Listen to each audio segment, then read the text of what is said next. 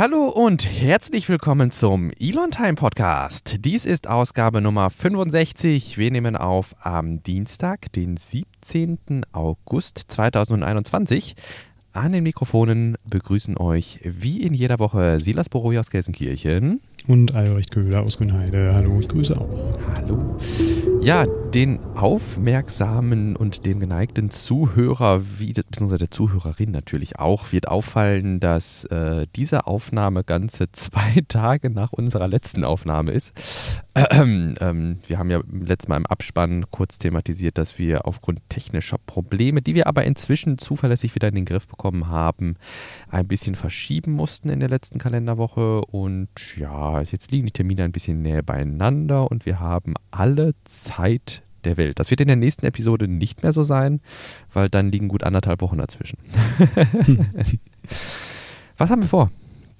Ja, wie eigentlich fast immer sprechen wir über SpaceX, Raumfahrt, Tesla und wir haben noch eine Rubrik Sonstiges, wo wir über autonomes Fahren sprechen äh, und wie man das Ganze monitort oder was es für Möglichkeiten gibt, dieses äh, zu monitoren. Ja. Vielleicht sollten wir die Gelegenheit ähm, die wir jetzt, die sich jetzt hier so bietet, mit der Zeit, die wir haben, auch nochmal nutzen, ähm, neue Hörerinnen und Hörer äh, mitzunehmen. Was machen wir eigentlich hier jede Woche? Wir versuchen jede Woche einen Überblick über die Themen zu geben, die ähm, ja, uns berührt, die wir spannend finden. Und das sind immer SpaceX, Raumfahrt, Tesla, Elektromobilität, äh, so der ganze Sektor. Vieles auch, was mit Elon Musk zu tun hat, weil wir den für sehr visionär halten. Der aber auch äh, hier und da kritische Punkte ähm, hat. Also die schauen wir uns auch an. Wir versuchen da auch neutral drauf zu schauen auf das Ganze. Aber genau, das sind Themen, die uns sehr interessieren und wo wir der Meinung sind, dass das auch viele andere interessieren könnte und diese dann auch mitzunehmen oder zu inspirieren. Genau. Also wie wir es so zwischendurch auch manchmal formulieren, im Grunde ausgehend von diesen ganzen Unternehmungen, also von Tesla, SpaceX, Neuralink, Boring Company, äh, Hyperloop und Starlink. Starlink, genau. Ähm, versuchen wir dann so ein bisschen uns das Feld zu erschließen. Und äh, ich muss sagen, unser Twitter-Kanal ist mittlerweile deutlich raumfahrtlastiger geworden, als das noch vor einigen Wochen der Fall war. Ähm, irgendwie, ja. entweder passiert. Hm? Ja, genau. Liegt wohl auch daran, dass da wirklich verdammt viel passiert. Ja, genau. Ähm, und da werden wir auch wieder Zeiten erleben, wo es ein bisschen ruhiger wird, wo wir uns dann wieder auch anderen Themen widmen können. Genau, mal wieder der E-Mob oder sowas mhm. widmen.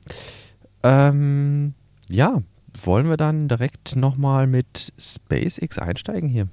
Mhm, ja, genau. Wir hatten ja beim letzten Mal auch schon erzählt, dass es äh, eine Auseinandersetzung gibt mit Blue Origin und äh, ja, SpaceX. Es geht da um den Moonlander. Da hatten ja beide, oder eigentlich auch noch ein dritter, aber der ist ja ganz rausgefallen, ähm, äh, Proposals abgegeben, also äh, äh, sag mal auf Deutsch. Anträge Anträge, nee, also Anträge, Angebote, im Grunde Angebote. Angebote eingereicht. Ne? Mhm, ne? ja. Genau. Was das Ganze dann kosten sollte, so ein, ähm, eine Raumfähre, die auf dem Mond landet. Und ja. äh, da war SpaceX um einiges günstiger als Blue Origin. Und äh, deswegen hat SpaceX den Zuschlag bekommen. Und äh, Jeff Bezos, der der Chef von Blue Origin ist, der fand das nicht so in Ordnung und deswegen gibt es da jetzt einige Auseinandersetzungen und wir gehen da in eine neue Runde.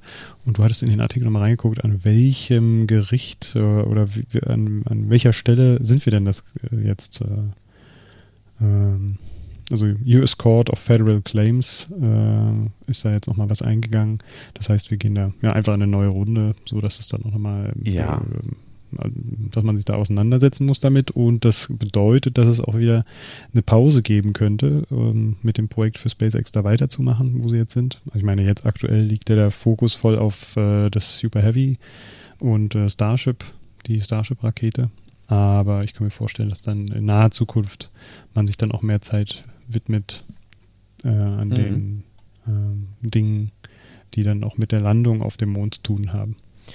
Ja, das ist ja im Grunde so das, was wir beim letzten Mal schon beobachten konnten, dass ja diese Beschwerde bei einem US-Gericht natürlich, ja, es ist, also der, der Rechtsweg ist natürlich, oder dieser, dieser Weg, den das einschlägt, ist dann, finde ich, nachvollziehbar, wenn jetzt jemand herantritt an das Gericht und sagt, hey, ähm, NASA hat hier die, äh, wie, wie jetzt der Claim ist äh, diese Vergabe unlawful and improper ähm, gemacht. Irgendwie, dass man dann erstmal sagt, gut, wir stecken da jetzt erstmal oder wir lassen die NASA jetzt erstmal keine weiteren Investments tätigen, sondern klären das Ganze erstmal. Das heißt, wir haben ja auch schon dieses Einfrieren der Entwicklung beim letzten Mal beobachten können. Ich denke, das wird hier auch wieder so passieren.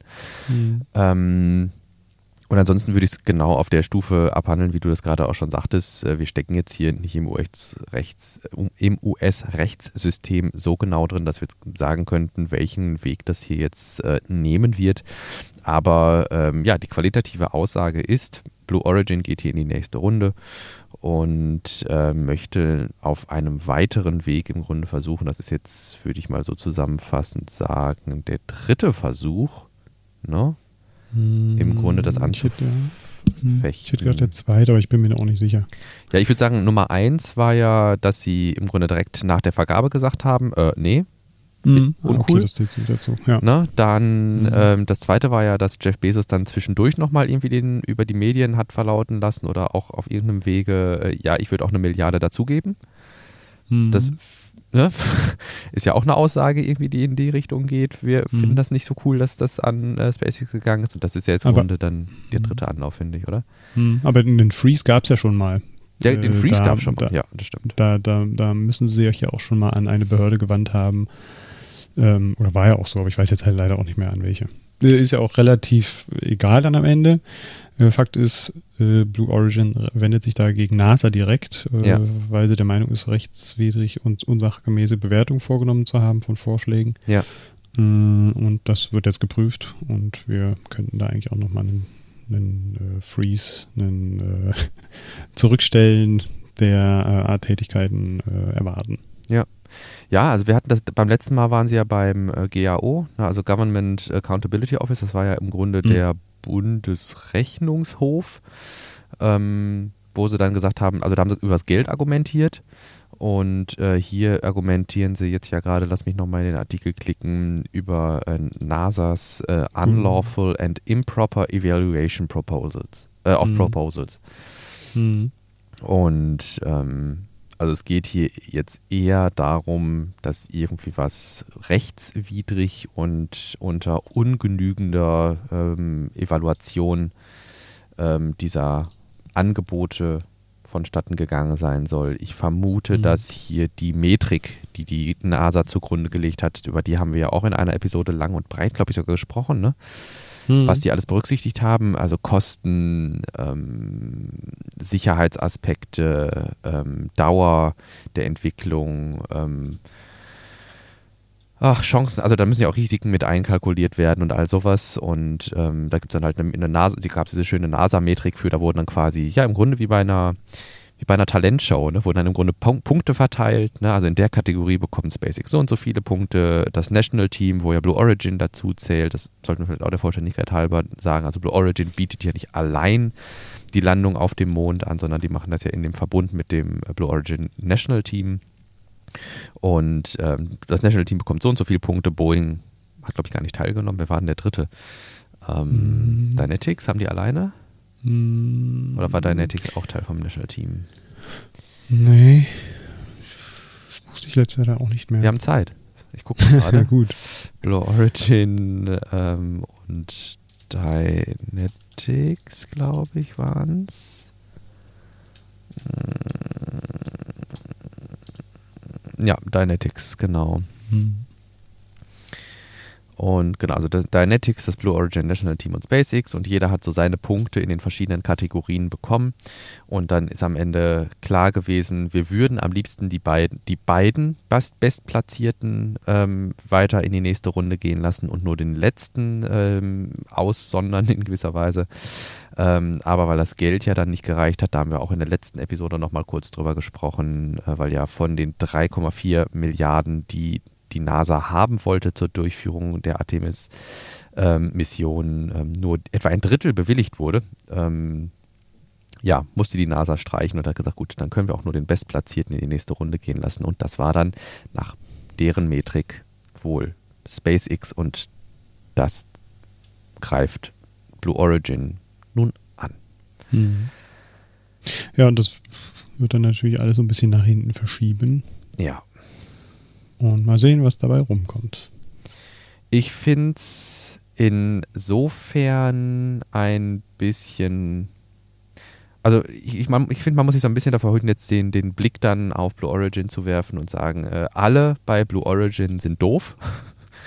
ähm, mhm. Da habe ich einen sehr schönen äh, Reddit-Post gestern noch gelesen von einem, äh, ich glaube, der ist auch hier bei mir im ähm, SpaceX-Telegram irgendwie ähm, hochgeploppt in der Gruppe äh, wo es dann hieß, äh, es ist im Grunde ein, so, so, ja, so ein, einfach so eine Stellungnahme mal von einem äh, Blue Origin Mitarbeiter, der sagt, ja, wir finden das auch nicht, also die, die Leute, mit denen er arbeitet, finden das nicht cool, was äh, die Führung bei Blue Origin da abzieht.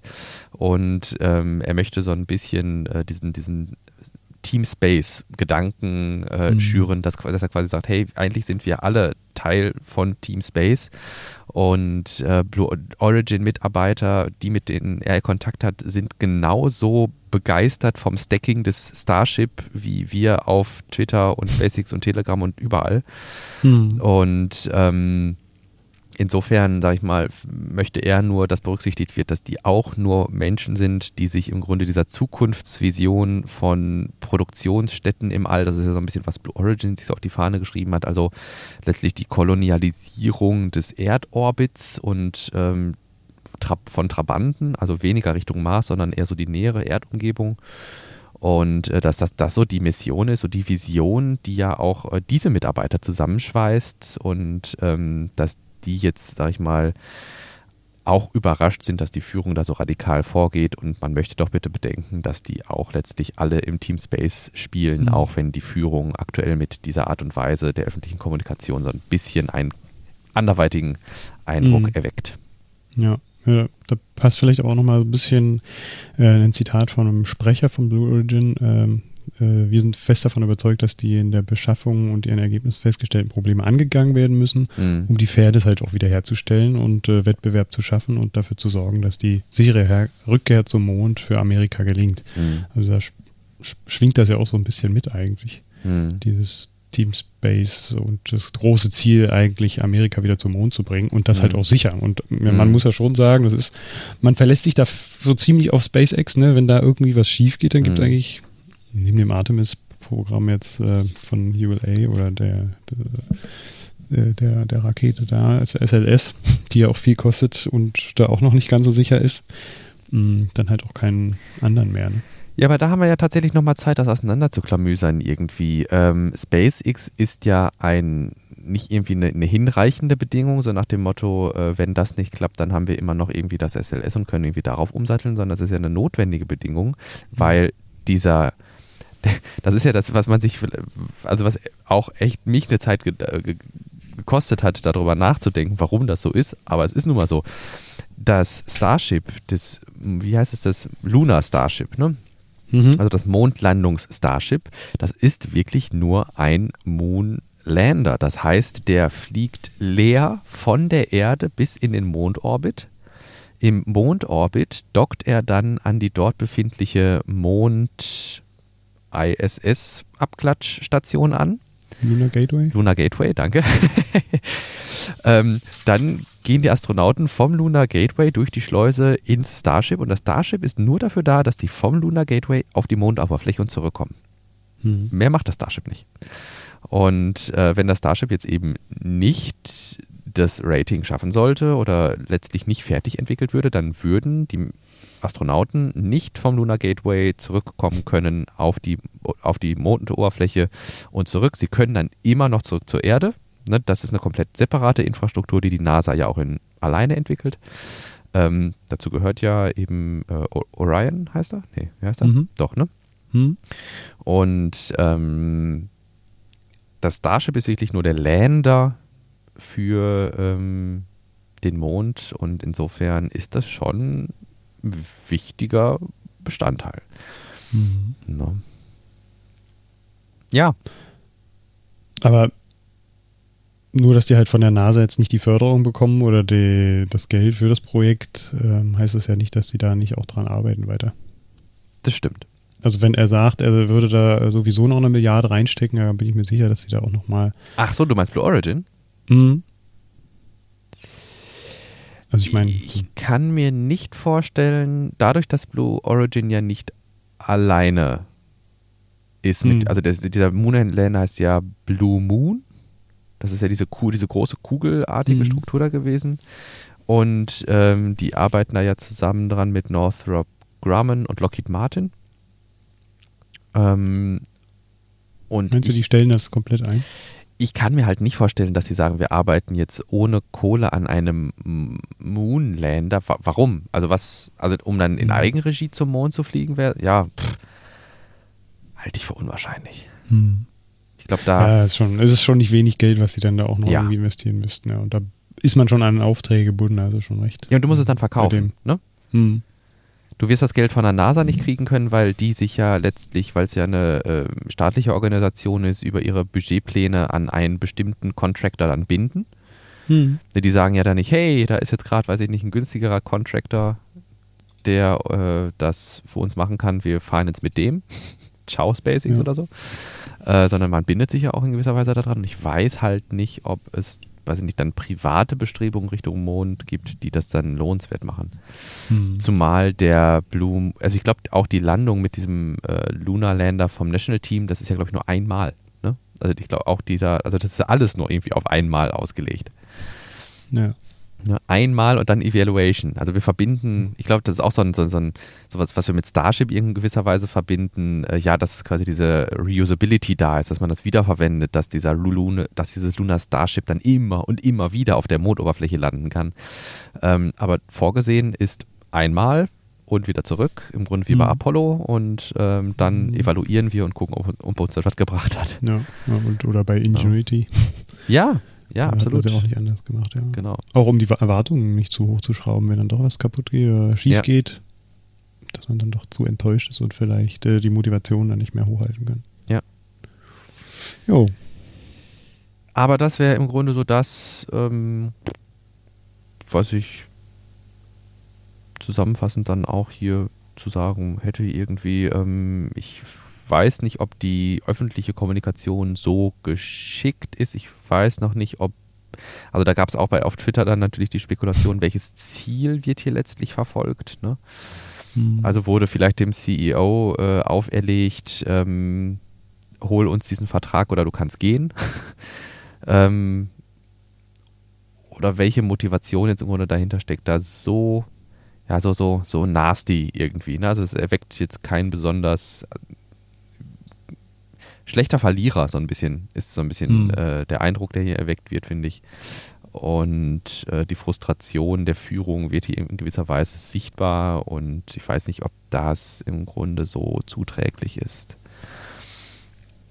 Andererseits, meine Güte, ich weiß nicht, ob Blue Origin sich wirklich finanziell auch darauf verlässt. Ich weiß nicht, wie weit New Glenn ist. Hat New Glenn schon Verträge? Ja, das habe ich zumindest nicht mitbekommen. Ich guck mal gerade. New Glenn Contracts. Ähm, Hm. Ah doch. Hm. Also die Air Force hat 500 Millionen für die Entwicklung Guckst du gerade bei Space New News? Glenn. Ja, das ist tatsächlich, das steht tatsächlich ganz oben bei Wikipedia. Hm. Ähm, ja, aber es, es sind mit Sicherheit einige, die da Geld investieren. Und das ist natürlich die Frage, ob das vielleicht wirklich ein finanziell notwendiger Move auch sein könnte, nicht? I don't know. I don't, know.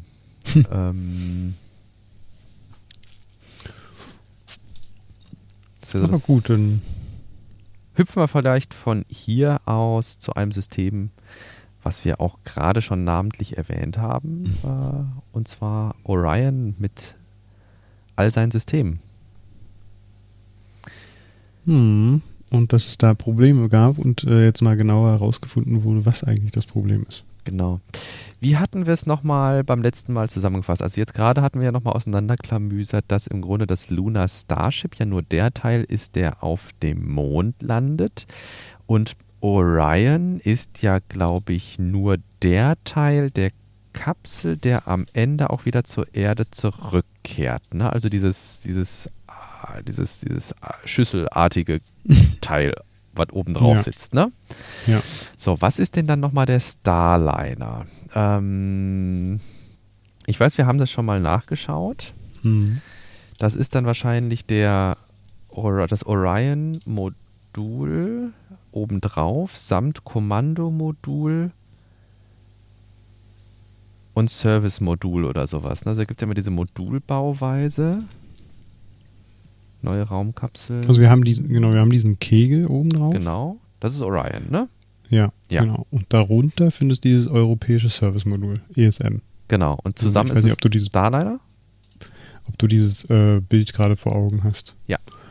Und ähm, das ist CST 100, kann man das auch nennen. CST 100 Starliner und äh, CST steht für Crew Capsule, äh, Crew Space Transportation, Okay.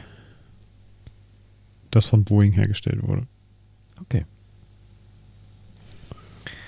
Gut, dann haben wir also da die, die Orion Crew Capsule plus das Service-Modul alias Starliner. Mannschaft, Ne? Mannschafts- und Service-Modul. Ach, ja. das Mannschafts- und Service-Modul. Mhm. Also besteht aus einem Mannschafts- Ah, ja, genau. und einem Service-Modul. Genau, Mannschaftsmodul ist oben, diese, Genau. dieser Kegel, und Genau. Service-Modul ist der darunter liegende. Genau, da wo auch dann die Solar-Panels sich rausfalten und all sowas, genau. Mhm. Und was ja auch die Docking-Position ist dann zur äh, zweiten Stufe oder hat der drei Stufen? Zur Stufe. Gut. Ähm, auf jeden Fall ist ja auch dieses Gebilde letztlich ein, äh, das soll nicht nur zum Mond fliegen und dort Astronauten dann am Lunar Gateway absetzen, sondern der Starliner soll ja auch zur ISS fliegen. Also der hat eine doppelt wichtige Bedeutung. Die Dragon-Kapsel ist bisher nur für die Versorgung der ISS ausgelegt. Da ist bisher kein Plan bekannt, dass man die auch zum Lunar Gateway fliegen lässt. Insofern ist der Starliner die einzige Möglichkeit, zum Lunar Gateway zu kommen und eine weitere Möglichkeit, neben Soyuz und äh, Crew Dragon zur ISS zu kommen.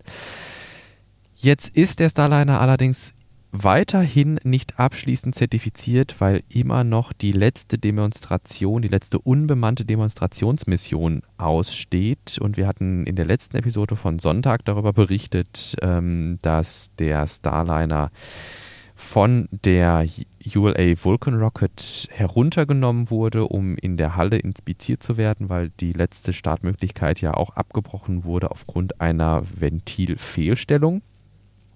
Wir hatten. Hm? Atlas 5. Keine Vulkan. Ach so, ist eine Atlas, Atlas. 5 Rakete. Okay, Entschuldigung. Ich hatte Nicht immer die Vulcan schon, die neuen im äh, Kopf. Gut, dann die älteren Atlas. Ähm, nichtsdestotrotz ähm, abgebrochen aufgrund der, einer Ventilfehlstellung am Service-Modul. Also nichts, wofür ULA etwas konnte, sondern Boeings Res äh, Responsibility. Und ähm, wir hatten beim letzten Mal davon also ganz einfach gesagt, hat wir beim letzten Mal von einer Ventilfehlstellung gesprochen. Äh, so singulär haben wir davon gesprochen, weil wir dachten, ein Ventil ist schon mehr, als man in einer Fehlstellung haben wollte. Turns out, 13 von, was hatte ich gesagt, 24 Ventilen? Mhm. Mhm. Ja, 13 von 24 Triebwerksventilen waren funktionslos. Kor- Korrodiert, ne? Ja, richtig. Wahrscheinlich durch das lange Stehen. Ja, Aber gut, da weiß ich auch nicht Bescheid. Äh, aber ich kann es mir vorstellen, wenn die halt Ewigkeiten da rumstehen und nicht in Betrieb gehen. Ja. Gut, man darf sich das jetzt nicht vorstellen wie so eine typische ähm, Eisenkorrosion, äh, wo quasi das äh, Fahrrad äh, zu lang im Winter draußen an der mit Salz gestreuten Straße steht und dann im nächsten Frühling äh, die Kette sich in Wohlgefallen auflöst oder sowas. Ähm, sondern hier geht es um Ventile, die sich im Oxidationskreislauf, also im Sauerstoffkreislauf äh, der Rakete befinden. Und äh, das, was unsere Metalle im Alltag zum Rosten bringt, ist ja auch eben der Luftsauerstoff. Und wenn ich jetzt nun reinen Sauerstoff habe, äh, mit dem meine Ventile in Kontakt kommen, dann findet diese Korrosion einfach ungleich schneller statt. Und ähm, das jetzt allerdings eine, ja, was mich so ein bisschen daran schockiert, wo ich meine Kritik dran habe, ist, gut. Wir wissen, dass wir diese und jene Materialien in diesem Sauerstoffkreislauf verbaut haben. Wir wissen, dass wir diese und jene Dichtungen verbaut haben, die letztlich die Ventile davor schützen zu korrodieren. Aber wir setzen die Kapsel trotz Standzeit auf die Rakete und wollen starten. Hm. Das ist so ein bisschen, wo ich denke, gut, normalerweise gibt es doch sowas wie, ich weiß, wie schnell meine Sachen mir unterm Hintern wegkorrodieren und ich sage, gut, wenn das jetzt hier länger als vier Tage steht, dann können wir das nochmal zerlegen und servicen.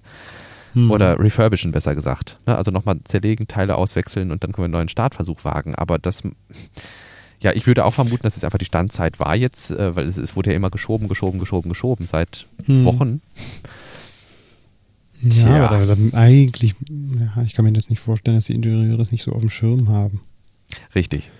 Entweder hat man gesagt, okay, man pokert jetzt einfach in Hoffnung, dass das gut geht, was äh, aber bei einem Human, aber stell dir das vor, geht. pokern bei einem Human-Rated mhm. Spacecraft. Stell dir mhm. vor, das Ding wäre, weiß ich nicht, also die haben jetzt hier, was haben sie geschrieben, 9 von 13 Ventilen haben sie wieder funktionsfähig machen können. Das heißt, 4 von 24 waren unwiederbringlich kaputt. Ähm, selbst wenn die das Ding gestartet hätten und es wäre nur ein Ventil irgendwie und das wäre zu einer Fehlfunktion gekommen, was meinst du, dann hätten wir den mhm. Starliner ganz vergessen können. Ja. Mhm. Dann hätten die nicht nur bewiesen, dass sie Softwareprobleme hatten bei der ersten Demo, sondern hätten sie bei der Demo auch noch bewiesen, dass sie Hardwareprobleme haben und ich weiß nicht, wie es dann um Boeing bestellt gewesen wäre. Mhm. Naja, das deutet also auch ein bisschen auf strukturelle Probleme hin, finde ich. Mhm. Ähm, das ist ja nun nicht das erste Mal, dass es da auch Probleme gab. Sowas muss vorher auffallen ich meine, die machen doch auch Tests zwischendurch, äh, ohne dass es öffentlichkeitswirksam mhm. ist. Und äh, da hätte das eigentlich auch schon mal auffallen dürfen müssen. Wie gesagt, ich bin da halt auch nicht der, der Profi, aber so als äh, Laie, sage ich mal, ähm, äh, ist mir das nicht ganz erklärlich. Ja. Also ich meine, die, die, die, Systeme sind natürlich enorm komplex, aber wir haben da auch Möglichkeiten, solche Sachen zu simulieren vorher und da kann man auch Standzeiten mit einkalkulieren, das ist sicherlich möglich. Und was dann mit den Materialien passiert. Hm.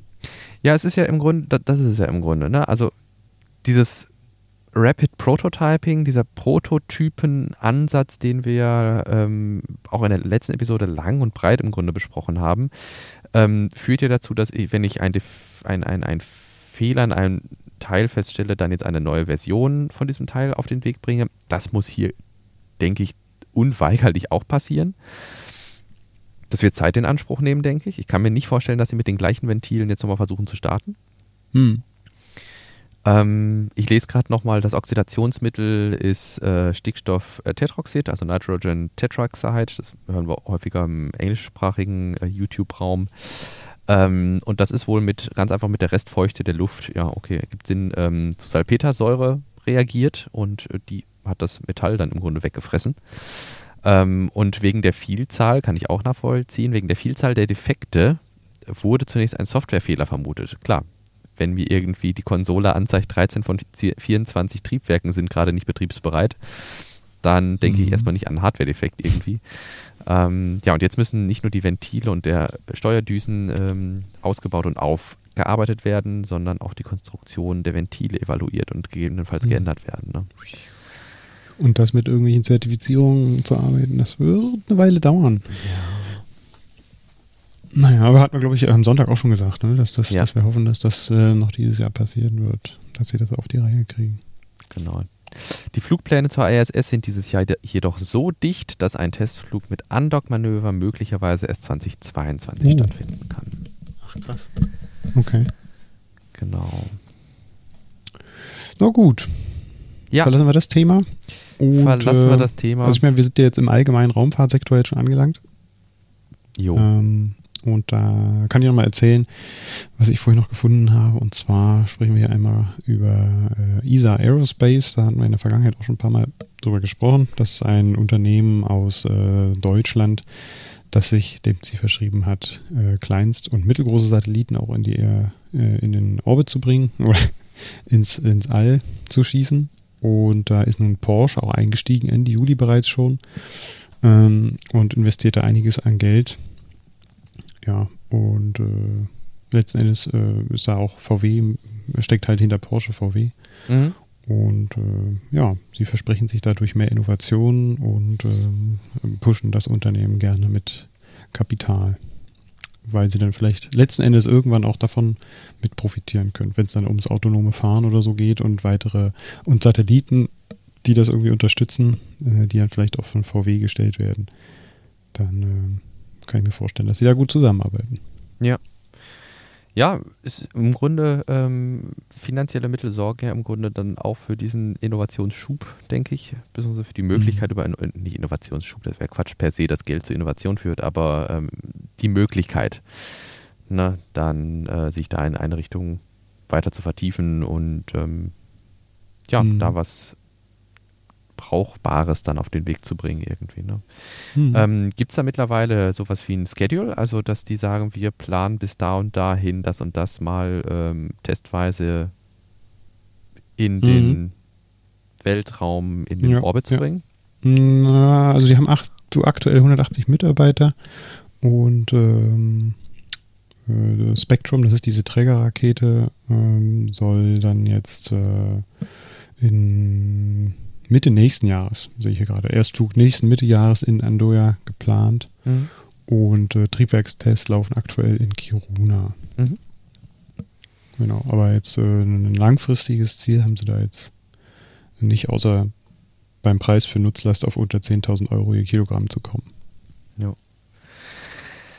Und hier ist es nochmal noch mal zum Vergleich, das hatten wir in der Pre-Show vorhin auch schon mal, zum Vergleich des RFA, also Rocket Factory Augsburg. Ähm, peilt mit seinem Micro-Launcher 2300 Euro an. Ja, High genau. 7000 Euro. Also genau. Micro-Launcher, ne, das ist auch nochmal eine andere Kategorie.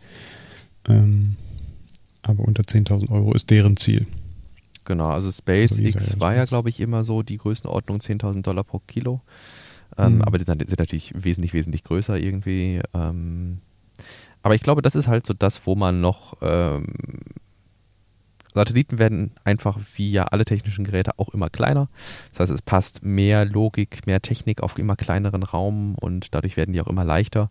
Und mhm. äh, Solarpanels werden auch immer effizienter, also kann ich die Dinger auch ähm, gut befeuern mit Energie und ich glaube, dass dieses Micro-Launching-Segment, dass das auch was sein könnte, was jetzt nicht mehr so stark zentralisiert ablaufen wird wie diese großen Nutzlastanbieter. Na, also, mhm. weiß ich nicht, wenn, wenn du früher ja. irgendwie einen Satelliten von, weiß ich nicht, äh, sechs Tonnen in den, in den Orbit bringen wolltest, ähm, da hattest du nicht viel Auswahl. Mhm. Na, da hatten wir mhm. die, weiß ich nicht, die, die, die Russen haben das gestartet, äh, hier Europäer. Mhm. Ähm, dann haben wir noch die, ja, die Chinesen auch. Ja, ULA haben wir dann noch als klassischen. Mhm. Also da, da war die Auswahl, ich würde mal so sagen, vielleicht kriegen wir international zwei Hände voll zusammen. Ähm, aber jetzt in dem Bereich haben wir ja, weiß ich nicht, ich würde sagen, pro Land mehrere, die das im Grunde verfolgen. Mhm. Und das Hier wird cool. Nochmal gesagt, äh, Metzler, also der äh, Chef des Ganzen, mhm. äh, will perspektivisch äh, in etwa zehn, fünf Jahren zehn Raketen pro Jahr verkaufen. Ja. Und perspektivisch bis zu 30. Ja. Äh, und dass sie durchfinanziert sind bis zum Erststart. Okay. Okay, guck mal, das ist auch eine Besonderheit. Häufig äh, hofft man ja dann im Grunde im Laufe der Entwicklung immer wieder mal Geldgeber zu finden, die dieses Vorhaben ähm, sinnvoll und sympathisch finden. Ähm, mhm. Und hier, wenn man hier schon durchfinanziert ist und auch eine realistische Timeline sich gesteckt hat, die nicht in Elon-Time abläuft, ähm, dann könnte das was werden. Ja, hm. finde ich cool. Dann habe ich noch eine kleine hm, Nachricht mit reingepackt, einfach auch mal zu zeigen, dass auch noch andere Unternehmen zur ISS fliegen. Ähm, Cygnus CR, äh, CRS2 NG16 ist äh, am 10. August zur ISS gestartet und hat Nahrungsmittel unter anderem zur Crew gebracht. Und das ist ein, äh, eine Rakete äh, von Northrop Grumman. Ja. Äh, mit, also Antares 230 Plus ist die Rakete und äh, Cygnus CRS-20, äh, 2 NG-16 war jetzt halt das äh, Projektname genau. von Northrop Grumman in die äh, in, zur ISS geschickt worden, ja. Genau, CRS ist ja Cargo Resupply. Hm. Ne? Und dann wird das die zweite Mission von Northrop Grumman in diesem Tenor sein. Ähm, ja, Northrop Grumman ist jetzt nicht, also kein Unbekannter, sondern eher einer von den ganz, ganz alten Hasen. Ähm, aber ja, ist auf jeden Fall noch eine schöne ähm, Side Note, dass wir natürlich mehr als nur äh, SpaceX und Soyuz, also die, die russischen, ähm, die aktuell haben, die aktuell zur ISS starten. Ähm, wir haben ja auch international, glaube ich, einiges irgendwie. Ne? Ähm, ist nicht sogar so, dass auch japanische Raketen und sowas zur ISS starten?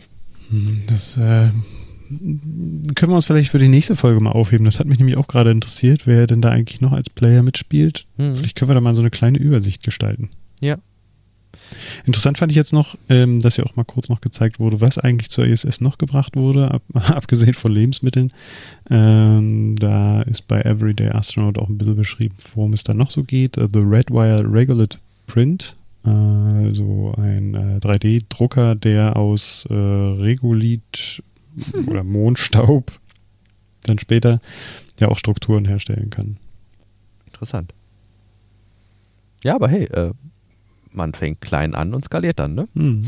Ja, und dann, dann gibt es ja noch Blob und, und Krepe, aber da weiß ich jetzt alles nicht, was das noch so sein soll. Das müsste man sich dann später auch nochmal anschauen. Krepe sind diese äh, leckeren, ähm, dünnen Pfannkuchen, die es auf dem Weihnachtsmarkt immer gibt. äh, ja, sehr schön. Ähm, von hier aus dann vielleicht ein ganz unfassbar ungeschickten äh, Übergang zu einem Thema, was mehr so durch, oh, wie nennen wir es? Du hattest mir es eigentlich privat per Telegram geschickt. Ich glaube, wir hatten gar nicht so richtig vor, das mit in die Show zu nehmen, aber hm. jetzt ist es hier im Pad. Ja, richtig. Äh, nennt sich Umweltschädigung und Raumfahrt. Da hat der Bayerische Rundfunk sich mal die Mühe gemacht, äh, einen Artikel zu schreiben, was das eigentlich letzten Endes alles bedeutet für die Umwelt, wenn so viele Raketen in Zukunft ins All starten. Und hat das mal ein bisschen auseinanderklamüsert. Ja, und wir haben dann in der Pre-Show auch ein bisschen mehr darüber gesprochen, weshalb wir dachten, das müssten wir hier eigentlich auch mal mit, mit einbringen. welche Dimension das dann eigentlich hat und annehmen kann und wie das in der Zukunft ausschaut und was man macht oder wie, wie es der Menschheit wohl ginge, wenn äh, wir nicht ins All starten. Mhm. Jo, das, das, ist ein Artikel von Heike Westram, ähm, direkt eben, wie nennt man das? Oh Gott, ich bin so unbedarft, was äh, Printmedien angeht. Wie heißt der nochmal das äh, unter der Schlagzeile? Unter dem Titel. Ist das die Schlagzeile unter dem Titel, ne? Ne? Ja, oder? Ich meine. Mm, ich würde sagen, einfach der Untertitel. Der nee, Untertitel. Untertitel auch nicht. Dafür ist er zu lang. Der Teaser. ja. ähm, ja, ähm, ich vermute, dass, also Bayerischer Rundfunk, da wird man ja jetzt erstmal so auf, die, ähm, auf den Gedanken verfallen, dass es jetzt ein ähm, stockernster Artikel ist, der sich wirklich äh, investigativ mit äh, Umweltschädigungen durch Raketenstarts auseinandersetzt. Äh, jetzt ist es, wie gesagt, in den ersten Zeilen direkt so ähm, ich, ich zitiere, wird der 10-Minuten-Trip ins All der neue heiße Scheiß unter Bestverdienern. Ähm, also ich würde es eher so in die Richtung Feuilleton bzw. Kommentar ähm, sortieren, wobei es für einen Kommentar dann doch deutlich zu, äh, zu, zu differenziert ist. Ähm, aber der, ja, was ist so die Marschrichtung des Artikels? Ja, dass, äh, dass die Raumfahrt auch relativ viel Kritik abbekommt und ähm, dass äh, die Reichen sich die Flüge in Zukunft leisten werden können und ähm, dass die Umwelt dadurch doch sehr belastet wird. Genau, also man darf ja nicht vergessen, nehmen wir mal zum Beispiel jetzt wirklich so die Tourismusrakete, die wir schon haben fliegen sehen. Das ist da New Shepard. Ähm, Fuel Capacity. Ähm, Finde ich jetzt wunderbar natürlich nicht. Doch da New Shepard, Propellant Load, die hat 48 Tonnen Wasserstoff und 6 Tonnen was? Hydrogen Peroxide Oxidizer? Nee, das kann nicht sein. New Shepard? Na, du ist schaust nochmal. New Shepard ist hm. doch Wasserstoff, oder nicht? Ich habe ja auch das total falsche Bild. Nee, okay. ja, du schaust noch, ich schaue noch mal und mhm. du, ähm, ja. Also genau, es gibt da es sind mehrere Überschriften eingeteilt. Ähm, auch Flüssigtreibstoff hat eine CO2-Bilanz, äh, was zum CO2-Abdruck der Raketen noch hinzuzählt. Raketenstarts schädigen die Ozonschicht. Die meisten Raketen verbrennen Kerosin, komplexe Schadstoffwirkung in der oberen Atmosphäre, Raketenstarts in der weltweiten CO2-Bilanz und äh, Zahl der Raketenstarts wird sich vervielfachen. Ähm, genau. Das sind so die Schlagzeilen, über die hier geschrieben wird.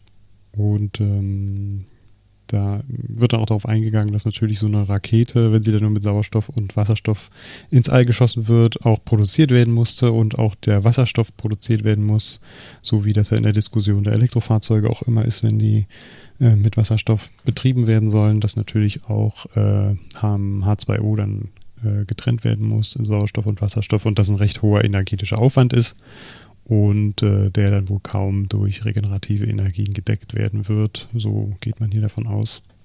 Und äh, somit die CO2-Bilanz natürlich um einiges schlechter ist. Als hier zum Beispiel von Jeff Bezos ausgegeben wurde, dass die Rakete einfach CO2-neutral ist. Äh, wenn man sich natürlich nur äh, das, was hinten aus der Rakete rauskommt, anschaut, dann wird das nicht ganz stimmen. Da würde ich dem Artikel halt auch so recht geben. Ne? Man muss bei so einer äh, Angelegenheit auch sämtliche Prozesse mit ähm, betrachten, so wie man das auch beim Vergleich der äh, Verbrennungsfahrzeuge mit Elektrofahrzeugen machen sollte. Hm, sollte man das halt auch bei Raketen ja. ebenso tun. Ja.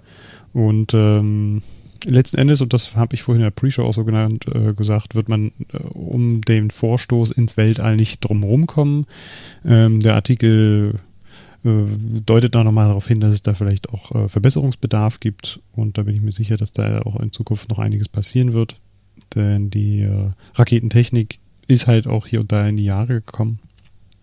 Und ähm, wir werden da sehen, was sich da an Techniken auch noch ergeben wird, um das noch besser hinzubekommen.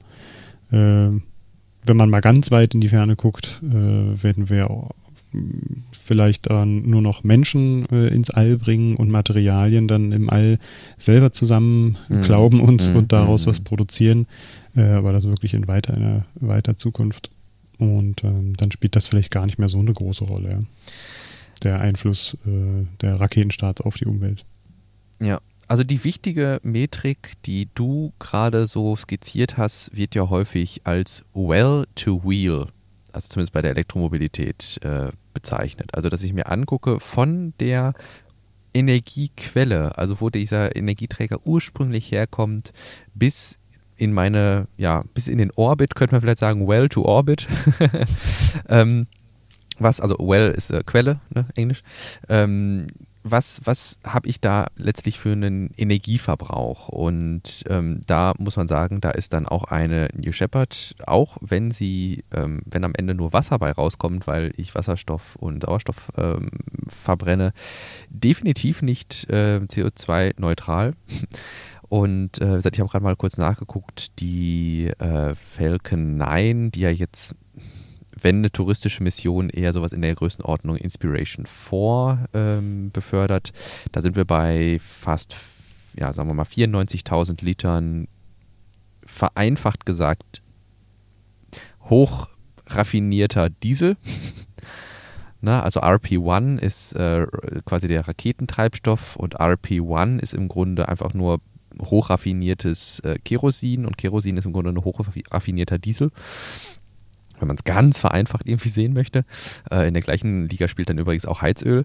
Ähm, und ähm, wenn man also im Grunde diese 94.000 Liter nehm, nimmt, ähm, damit kann ich ein paar Fahrzeuge eine ganze Weile antreiben. Mhm. Und äh, das dann einfach als, ja, zehnminütiger Trip in den Orbit äh, für die erste Stufe ähm, kann man nicht abstreiten, dass da eine ähm, ein, ein, ein CO2-Fußabdruck herrscht oder auch ein Energiefußabdruck, wenn man es insgesamt nimmt. Ähm, und auch wenn Jeff Bezos, das vergisst man auch gerne, sagt, ja, bei uns kommt am Ende Wasser raus, das heißt zumindest der Flug ist vielleicht CO2-neutral, dann bringt aber New Shepard durch die Verbrennung von, ähm, Wasser und Wasser, äh, Wasserstoff und Sauerstoff diesen Wasserdampf, der aus den Triebwerken rauskommt, in die obersten Atmosphärenschichten, wo Wasser eigentlich überhaupt nichts zu suchen hat. Das vergisst man gerne. Und mhm. äh, Wassertröpfchen, also oder Wasserdampf, der sich in diesen, der sich in der, in der Nähe der Kerman Line dann eben aufhält, der hält sich dafür ziemlich viele Jahre auf und äh, sorgt damit dann auch für einen nennenswerten äh, Treibhauseffekt, weil eben Wasserdampf eine sehr hohe Wärmekapazität hat. Und ähm, aus der Perspektive ist tatsächlich äh, Wasserdampf in den ober oberen Atmosphären wesentlich schädlicher als äh, CO2 in oberen Atmosphären. Hm. Und das sagt ja auch dieser Artikel, ne? da ist viel zu wenig Wissenschaft äh, äh oder aus der, in der Wissenschaft ja. bekannt darüber, ja, wie die ja. Wechselwirkungen sind. Ähm, weshalb das auch noch weiter beforscht werden müsste. Hm, und das sehe ich ja auch so. Das äh, ist auf jeden Fall nicht verkehrt, da auch mehr darüber zu wissen. Ne? den Artikel so für sich stehen lassen, so sehr wir dem Allgemeinen auch nur aus wissenschaftlicher Perspektive zustimmen können, fände ich das allerdings problematisch. ähm, ich, mir war während der Pre-Show zumindest, oder allgemein ist mir einfach bei diesem Artikel sehr wichtig, dass der Artikel eine vielleicht eine gewisse Sensibilität weckt. Wir hatten gerade von Well to Orbit oder Well to Wheel gesprochen, also dass man die gesamte Produktionskette mit einkalkuliert und im ähm, Artikel wird dann auch das Beispiel eines T-Shirts genannt. Natürlich könnte ich sagen, das T-Shirt ist, während ich es trage, CO2-neutral, aber das T-Shirt hat auch eine Geschichte. Und äh, wenn nun so ein Artikel, der sich einer Nischenindustrie annimmt, das hatte Tim Dodd ja äh, in seinem, auch vor einem Jahr schon fast in seinem Video äh, Do Rocket Pollute, also verschmutzen äh, Raketen die Umwelt äh, relativ schön auseinandergenommen, wie klein doch der Anteil von Raketen letztlich an der globalen Luftfahrt oder auch am globalen Fußabdruck ist, verschwindend gering. Aber wenn jetzt letztlich das, ein, ein Artikel des Bayerischen Rundfunks in dieser Schreibart dazu führt, dass man sich darüber bewusst wird, dass auch Nischenanwendungen einen CO2-Fußabdruck haben, und zwar well to orbit in unserem Fall, also die Geschichte zählt, wenn das dazu führt, dass demnächst sich vielleicht jemand Gedanken macht und sagt, hey, die Jacke, die ich jetzt hier gerade irgendwie bei Primark shoppe, ähm, die hat vielleicht auch eine CO2-Bilanz. Ähm, und sich dann darüber hingehend äh, Gedanken macht, woher kommt das Teil her, wer hat daran gearbeitet, welche CO2-Emissionen hat das, welche anderen äh, Umweltfolgen hat das, wie weiß ich nicht, irgendwo in ähm, Entwicklungsländern, wo dann vielleicht Sachen gefärbt werden, wo die Farbreste dann in die Flüsse abgeleitet werden oder sowas, wenn das letztlich, wenn so ein Artikel dazu führt, dass man nicht irgendwie jetzt anfängt, gegen äh, Raumfahrt zu bashen, sondern dass man sich bewusst wird, alles hat irgendwie seinen Fußabdruck, ähm, dann okay, dann finde ich das cool, darüber aufzuklären, darüber zu schreiben und letztlich diese komplexen Wirkungszusammenhänge, Overview-Effekten gewisser Weise darzustellen. Das wäre so mein mhm. Statement, mein, my two cents zu diesem Artikel. Ja, halte ich auch für, für richtig und wichtig, ja. Ich meine, letzten Endes geht der Artikel auch darauf ein, dass ähm, viele Raketen oder zumindest jetzt von Blue Origin und SpaceX auch wiederverwendbar sind. Das hat auch eben nochmal einen positiven Effekt. Ähm, aber ja, die Autorin meinte, bei dem Zuwachs an Raumfahrt insgesamt wird das aber nicht ausgleichen. Ja. So grün auch so grün ist auch die grüne Raumfahrt noch lange nicht. Genau. Aber was mir aber auch ein bisschen zu kurz kommt, mhm wenn, äh, oder was man eigentlich auch dann davon hat, ne, äh, ins All zu starten ja, und genau, äh, dort ja, Forschung zu ja, betreiben. Das ist ja letzten Endes auch für viele junge Leute eine Vision, ähm, die sie auch gerne unterstützen oder auch äh, dem hinterherlaufen und nicht umsonst ist Master auch so, ähm, wird da so angehimmelt, gerade von jungen Leuten oder man sieht es ja auch in, ähm, in Grünheide, dass auch viele junge Leute sich da bewerben, weil sie ja da das auch als aufstrebende äh, oder als, als ein Projekt sehen, worin sie sich auch verwirklichen können und da auch viel lernen können und ähm, viel mitnehmen können. Und äh, ich glaube, mit dem All kann man viele junge Leute auch erreichen und mitnehmen. Und das ist ähm, auch so ein Ziel von Elon Musk, das er auch so äh, des Öfteren schon genannt hat. Die Menschen müssen dann halt auch Projekte vor Augen haben, um, die sie in langer Sicht ja auch umgesetzt sehen und ähm, doch das Gefühl haben, dass die Menschen da was davon haben. Ne? Und äh, das Ziel, die, äh, die Menschen zu retten sozusagen vor einem, äh, ähm, vor einem Kollaps der Erde zum Beispiel ähm, und dann auf einem anderen Planeten zu leben, leben zu können, das ist schon auch ein sehr ehrgeiziges und ähm, da gehört nun mal Raumfahrt auch mit dazu. Ja, und who knows, vielleicht führt tatsächlich äh, einer dieser ähm, begeisterten Entwickler dann dazu, dass, weiß ich nicht, sie den Epstein Drive entdecken, äh, mittels, keine Ahnung, weil, weiß ich nicht, dann ist in ein paar Jahren vielleicht äh, Fusionsenergie ein Ding irgendwie und dann mhm. zack haben wir ähm, saubere Raketenantriebe, die mit, weiß ich nicht, äh, das ist jetzt Anspielung auf, äh, wie heißt die Serie nochmal? Äh, The Expense, ne? Mhm. Ähm, dass man dann im Grunde sauberen, effizienten äh, Raketenantrieb hat, mit dem man andere Sonnensysteme oder was erreichen kann. Meine Güte, irgendwo mhm. muss man halt anfangen. Und wie wir bei, das hatten wir auch schon während der Pre-Show gesagt, wie wir im Grunde bei Elektromobilität immer darauf hinweisen, dass wir absolut in den Kinderschuhen stecken, was die Entwicklung von Akkutechnologie angeht, einfach weil wir das noch nicht so lange machen, wenn wir ehrlich sind äh, dann stecken wir auch bei Raketenantrieben. Das, was wir aktuell an Raketenantrieben benutzen, das ist Steinzeittechnologie. Na, also wir, wir schmeißen etwas, ein, wir, wir schmeißen einen Stoff, der oxidiert werden kann, in ein Bad von Oxidationsmittel und äh, gucken dann, das, da, da, kommt Feuer raus. Also, äh, sorry, ne? Das ist im Grunde nichts anderes als eine kontrollierte Verbrennung irgendwie und ähm, das, da ist jetzt wenig äh, irgendwie passiert, weil einfach wenig, glaube ich, auch ähm, ja, Drang da war, wenig Notwendigkeit, das weiterzuentwickeln. Und ähm, weiß ich nicht, wir sind, we are all Team Space, zumindest hoffe ich einfach mal, dass alle diesen Podcast zu äh, hören, dem zustimmen. Und ähm, wenn das dazu führt, dass irgendein schlaues Köpfchen vielleicht mal auf die Idee kommt, was Unorthodoxes mit Raketen zu machen, I'm all in. ja, es braucht halt diese Inspiration, ne? Ja. Äh, von äh, Menschen wollen inspiriert werden und auch mitgenommen werden. Und da ist, glaube ich, das äh, Ziel, da ins All auch zu kommen und da äh, sich zu verwirklichen, Forschung zu betreiben. Und äh, durch die Forschung, die im All bis jetzt getätigt wurde, äh, profitieren die Menschen ja hier auf der Erde auch enorm. Mm, ja.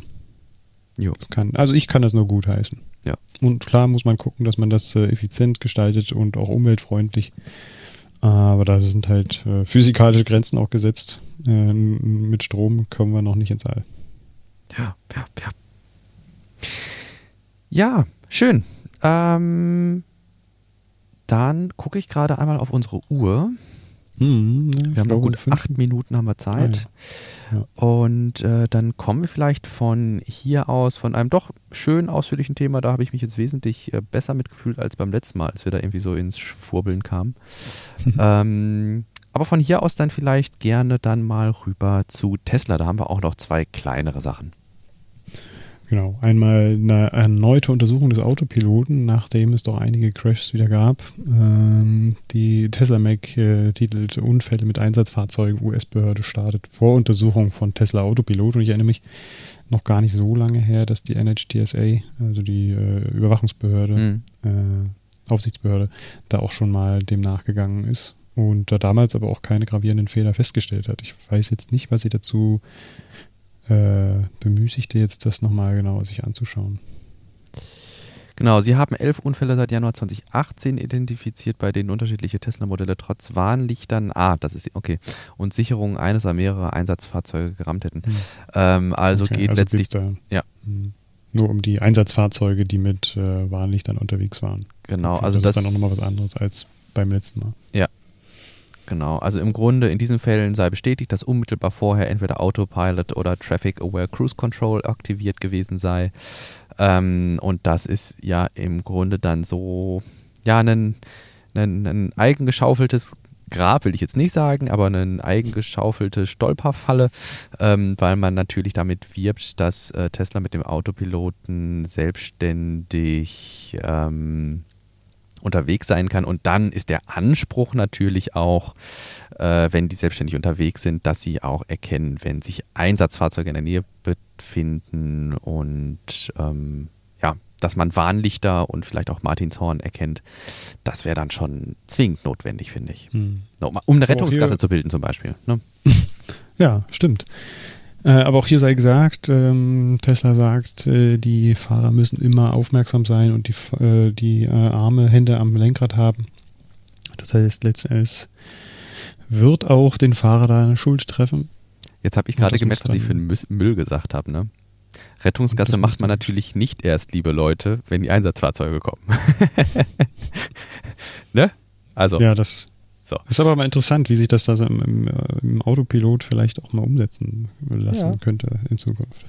Muss bedacht werden. Muss bedacht werden, genau. Sowas gehört zu Full Self-Driving selbstverständlich auch dazu, dass wenn mich, wenn ein anderes Fahrzeug die Verkehrsregeln bricht, weil es ein Einsatzfahrzeug ist, dass das dann bitteschön auch so in Ordnung ist. Jo, ähm, ich habe noch rausgekramt, dass im Grunde äh, um den gleichen Zeitraum, wo da jetzt die Untersuchung nochmal wieder aufgenommen wurde, das Full Self Driving Beta Update kam. Ich habe ja einen Artikel vom 17. August oh, von heute. Ha. Ähm, ähm, es ist noch nicht die Rede davon, dass die Full Self Driving Beta äh, ausgeweitet wird, aber zumindest gibt es jetzt eine neue Version. Äh, am Wochen vergangenen Wochenende traf Version 9.2 ein. Ähm, Natürlich hat der Tesla Owners Club Silicon Valley das direkt mal ausprobiert und ähm, hier in dem Video, was ich jetzt auch von YouTube einfach mal verlinkt habe, werden diese, im Englischen heißen die Unprotected Left Turns, also letztlich links abbiegen ohne Ampel oder vorfahrtsregelnde andere Maßnahmen, die den Gegenverkehr aufhalten, äh, sondern dieser klassische, dieses klassische Linksabbiegen mit Kreuzen des Gegenverkehrs das war wohl bisher immer ein Riesenproblem und ich habe jetzt Videos gesehen, wo der Tesla weiter, also wo, wo der Autopilot weiterhin versucht, den Fahrer umzubringen. Andererseits hier bei der, ähm, aus dem Video von, vom Tesla Owners Club, da klappt das wohl jetzt schon. Also sie sind dran. Ähm, ich bin super gespannt, äh, wie es weitergeht beim AI Day, ob es da nochmal irgendwie spannende Insights gibt und ob da vielleicht dann nochmal ein Zeithorizont genannt wird, der ein bisschen realistischer ist als Elon Time, weil das, mhm. das, weiß ich nicht, ich glaube, die, eigentlich hatten sie gesagt, letzt, Ende letzten Jahres sollte Full Self-Driving mhm. da sein und tralala mhm. und ich denke nicht, dass es Ende dieses Jahres wird und vielleicht auch nicht Ende nächsten Jahres, weil sie jetzt erstmal ihre Architektur noch umgestellt haben und alles, also äh, ja. Na, da werden wir mehr erfahren, bestimmt. Am ja. kommenden Donnerstag ist der AI Day, 19. August. Ja. Du hast noch ein letztes Thema im Kapitel Sonstiges untergebracht. Mhm, ähm, ja, das ist genau, ein kommunales Thema. Kommunal.de sehe ich gerade. Ja, genau. Äh, ich hatte mich vorhin gefragt, wie eigentlich so der aktuelle Stand ist zum Autopilot, äh, zum autonomen Fahren. Da hatten wir vor kurzem auch ein Gesetz mhm. äh, oder hatte die Bundesregierung ein Gesetz erlassen, äh, autonomes Fahren. Und ähm, da bin ich auf diesen Artikel gestoßen von Kommunal Fahrrad.de, da geht es so um das vernetzte Fahren, mhm. was das für, ähm, ja, für Aussichten hat. Und das ist da auch ein Test, also es gibt natürlich auch mehrere Testfelder, wir hatten das ja auch schon mal angedeutet, in Berlin auf jeden Fall. Und ähm, diese Testfelder sind jetzt alle mal in einem Testfeldmonitor untergebracht worden, die man auf einer Webseite abrufen kann. Und da kann man dann in der Karte abrufen, wo sich diese befinden und welche Besonderheiten diese dann auch haben.